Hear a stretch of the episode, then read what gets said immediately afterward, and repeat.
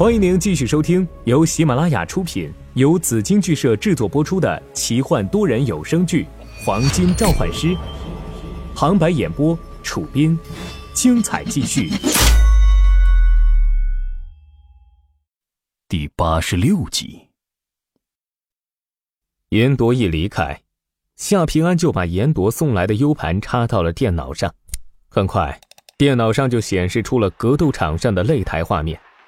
格斗场上的擂台有几十个，还有各种搏击训练设施，各个擂台上的搏击热火朝天。这就是穆清晨和李云洲在擂台上较量时的监控吗？夏平安喃喃自语着。这监控画面很清楚，从监控画面上可以看到，李云洲一开始的时候是和另外一个人在一个擂台上穿着护具在较量，双方都很克制，点到为止。就是在交流格斗经验，但随后，穆清晨带着两个人就来到了训练场，在看到李云洲之后，就直接跳上了擂台，和李云洲说了几句什么话之后，似乎把李云洲激怒了。李云洲脱下护具摔在擂台上，穆清晨也上了擂台，开始脱衣服。周围有不少人围过来看热闹，只是几分钟后，双方就在擂台上开始较量起来。这一次的较量，那就凶猛多了。两人都是又快又准又狠，完全就像是生死搏杀一样。李云洲在香河市秩序委员会的召唤师中不算弱，夏平安见识过李云洲的身手，但和穆清晨比起来，李云洲却没有坚持多久。穆清晨的力量太大了，特别是扫腿，势大力沉。那一腿踢出的力量至少有一千三百公斤以上，就像刀斧劈出一样。李云洲用防守了几次，接了几招，整个人的节奏就被穆清晨的攻击打乱了。除了腿上的力量之外，穆清晨的身体素质，无论是速度还是反应，也全面超过了李云洲。这就是神力灌顶法体之后带来的身体素质的优势。除非是像突破鲁那种天生神力的，否则对一般的召唤师来说，神力数值的差距也就间接的反映出双方身体素质的差距。几分钟后，李云洲直接被穆清晨一脚踢断胳膊，从擂台上翻滚着掉了下来，重重摔在地上。这场较量也随之结束。看完监控录像之后，夏平安也知道为什么穆清晨这么狂了。的确有狂的资本。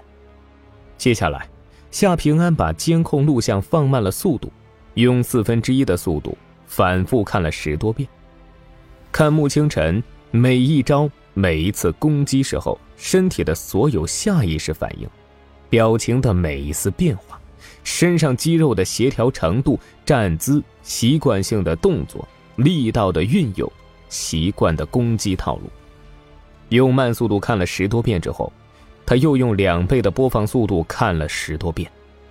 看完之后，夏平安闭上了眼睛，在脑海中想象出了一个擂台，擂台上正是他和穆清晨。夏平安安静的坐了半个小时，就像入定一样。半个小时后，夏平安睁开眼睛，嘴角飘起一丝笑容。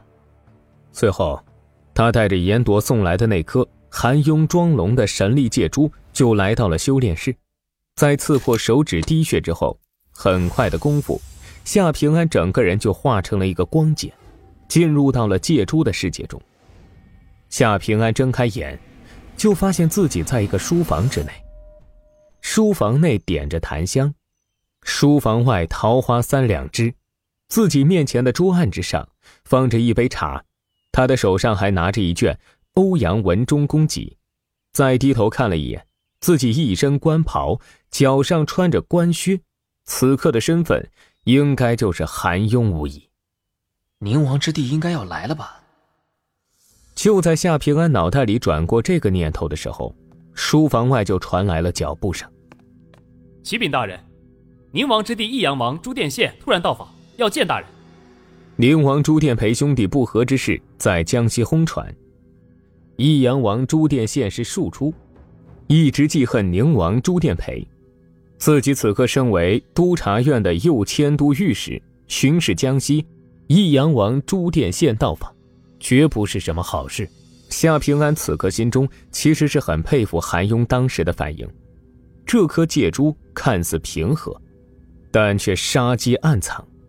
那些融合失败挂掉的人恐怕想不到，这颗戒珠一出来的场面，其实丝毫不比有巢氏借珠出来就被两只剑齿虎围着困在泥潭之中要轻松，而是更加的凶险。宁王，皇家，那才是天下最凶险的猛虎。官场之凶险，刀剑和死亡陷阱都是看不见的，比之远古时代的原始森林更甚。告诉益阳王，本官身体微恙，不便见客。是。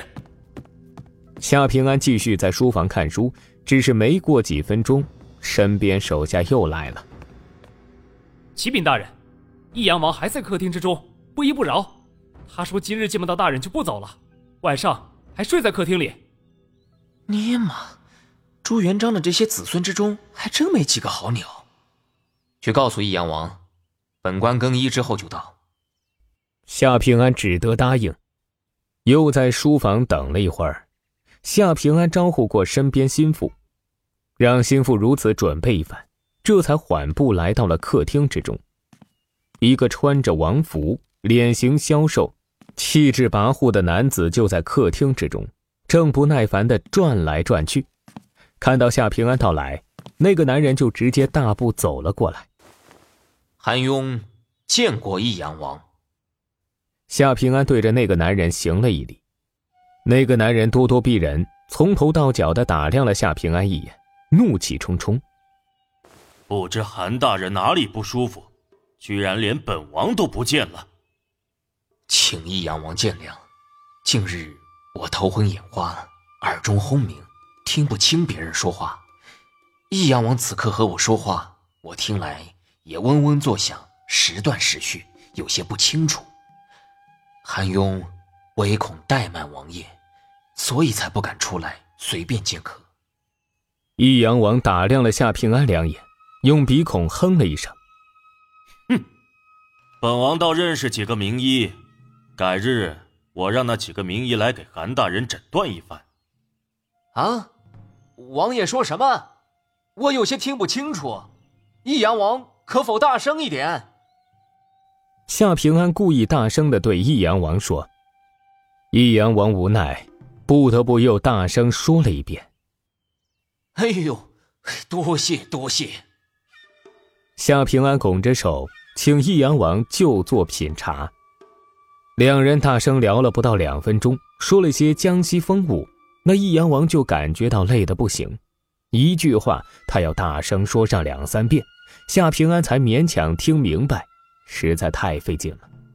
原本就没有多少耐心的益阳王也懒得再啰嗦了，突然大声说：“实不相瞒，本王此次来找韩大人。”是有要事要向韩大人告知，啊，啊，呃，不知益阳王有何事要说？宁王要造反。什么？益阳王，你你你说什么？谁去要饭？夏平安掏了掏耳朵，不是谁要饭，我说是宁王要造反了。益阳王逼视着夏平安，声音又大了一些。韩大人巡视江西，莫非对此等之事也不闻不问吗？夏平安这才大惊失色。什么？益阳王说宁宁王要造反？不错。哎呀，此事此事非同儿戏，益阳王可莫要开玩笑了。谁和你开玩笑？现在你已经知道此事，要不要上奏朝廷？这无凭无据的，我要如何上奏？益阳王接着巴拉巴拉的说了一大堆，什么宁王府中有龙野龙袍，蓄养死士，囤积铠甲兵器，收买官员，巴拉巴拉的足足说了几分钟。啊！哎呀，益阳王刚刚说的太快，我没听清楚。可否再说一遍？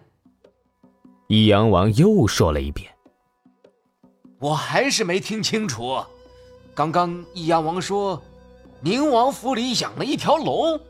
嘿，这这未免也太骇人听闻了吧！满朝文武谁会相信？